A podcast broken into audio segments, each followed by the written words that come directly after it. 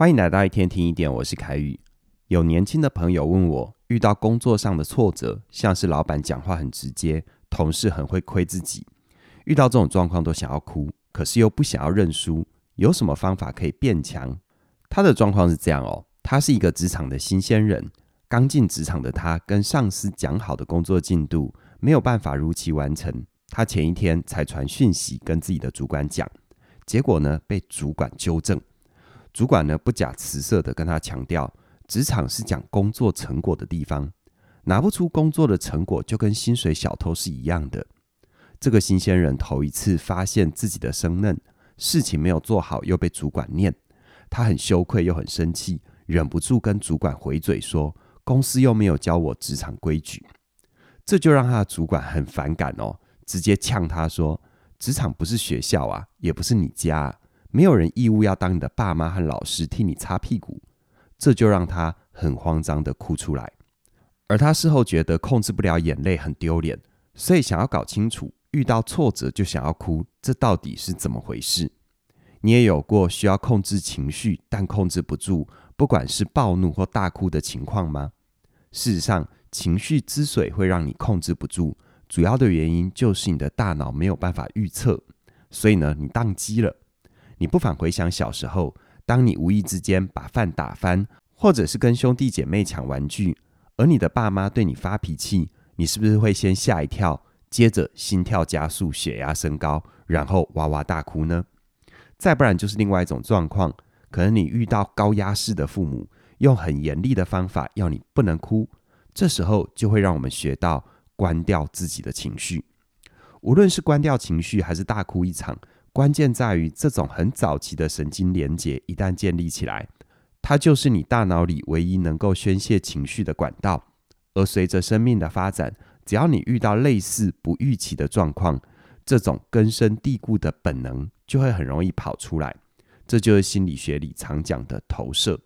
也因为这样的投射，才会让你控制不住，直接关掉情绪，或者是哭出来。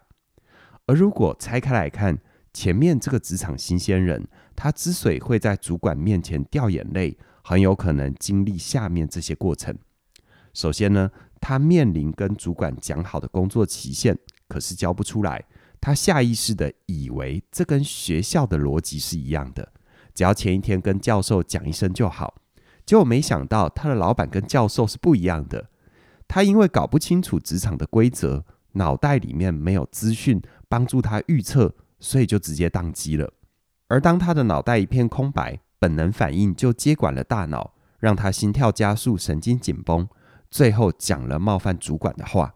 这就像是小时候抢不到玩具就先打人，他其实不是故意的，但就是控制不住。而主管的回应又让他投射出过去面对爸妈的经验，让他倍感挫折，结果就是在老板面前哭出来。也就是说，让你失控的情绪多半会有个公式，那就是不预期的状况加上过去的投射等于你的情绪。而具体来说，我们要怎么样学习控制情绪呢？我们可以分两个部分来看。第一个，让大脑拥有健全的职场思维，就是帮大脑建立各种预判的模型，才能够避免大脑宕机。而在我的学生里，也有不到三十岁的职场人，他们可以活得很好。而他们之所以可以适应良好，主要就是对职场有两个关键的理解。第一个，职场其实是透过冲突创造良性循环的地方。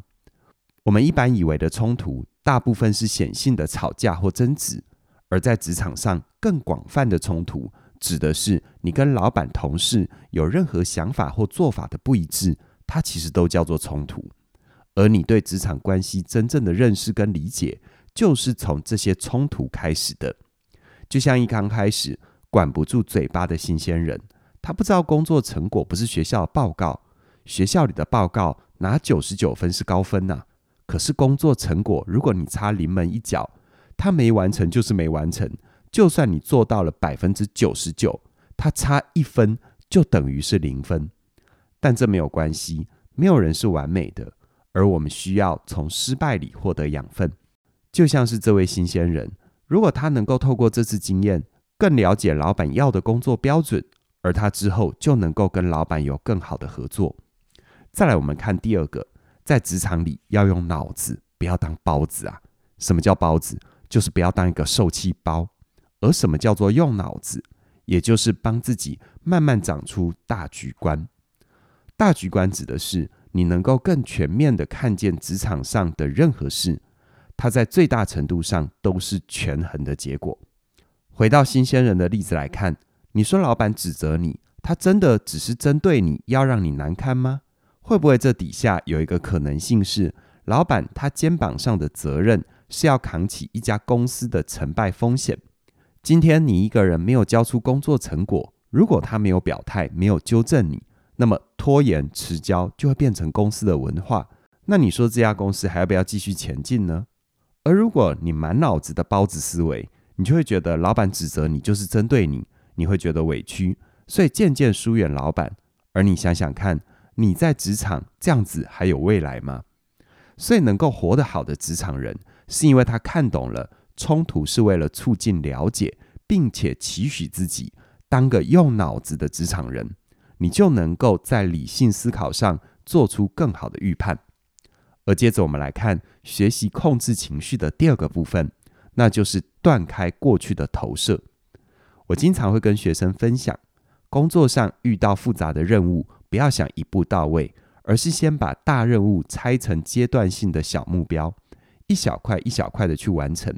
你会更容易在这过程里累积成就感和自信，也就更容易完成任务。同样的道理，放到复杂的情绪来看，我们一样可以去拆解它，再一项一项的处理。比如说这位新鲜人的例子，他过去的挫折经验就是，当他感觉到委屈，委屈就会触动内在，投射出过去的反应，那就是他的爸爸骂他，他就哭。如果他没有办法中断这个神经连接，于是换到他成年之后的工作场域，他就会按照这个剧本一样哭出来。但是他能够透过学习中断过去的神经连接，也就是在觉得委屈的时候加入理性思考，他的情绪流动就会演变成另外一种状况。当他感觉委屈，他会在心里先告诉自己，跟老板想的不一样，是了解彼此，让工作更顺利的入口。有了这个中断之后，他的注意力就会导向我可以跟老板核对工作的标准，或者是我可以借机厘清彼此的认知落差，创造更好的工作成果。如此一来，他就能够摆脱过去的投射，不再被很原始的情绪所绑架。很多研究都证实，理性思考能够有效地帮助我们脱离本能的陷阱，不让过去的经验干扰你的现在和未来。而最小的第一步，就是在最大的程度上，让你的大脑能够有预测的能力，也让你的大脑里的剧本不只有一套，而是多了很多其他可能性，帮助你思考判断，让你即使受挫也能微笑，呈现你想要的职场形象。所以总结来看，无论你现在几岁，在什么位置上，职场上有误解、有冲突的事情本来就天天发生，但为什么有些人会委屈？在职场上活得像个受气包，可是也有人充满活力跟韧性，让职场为自己的生活服务，把人生越过越好。关键就在于你能不能有效地建立大局观，进一步帮助自己在全身冒汗、脸色涨红的时候，更懂得预测职场的可能，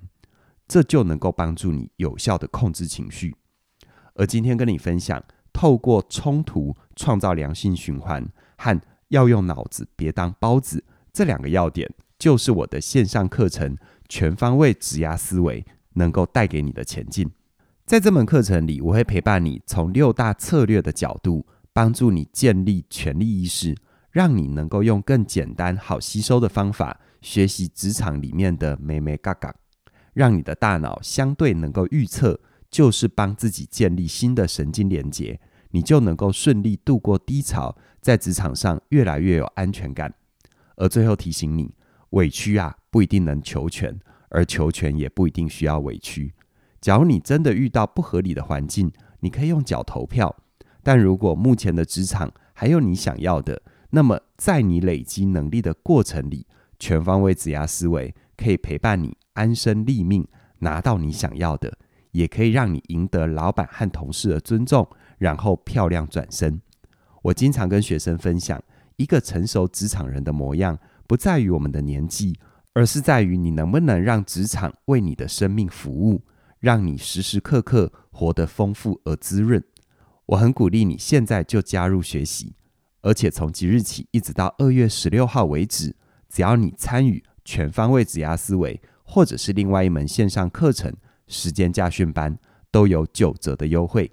如果你一次加入这两门课程，你还可以享受这两门课程合购九折之后再打九折，也就是八一折的优惠。植牙是需要累积的，让时间成为你的朋友，你就能活出更滋养的人生。详细的课程资讯在我们的影片说明里都有连结，期待你的加入。那么今天就跟你聊这边了，谢谢你的收听，我们再会。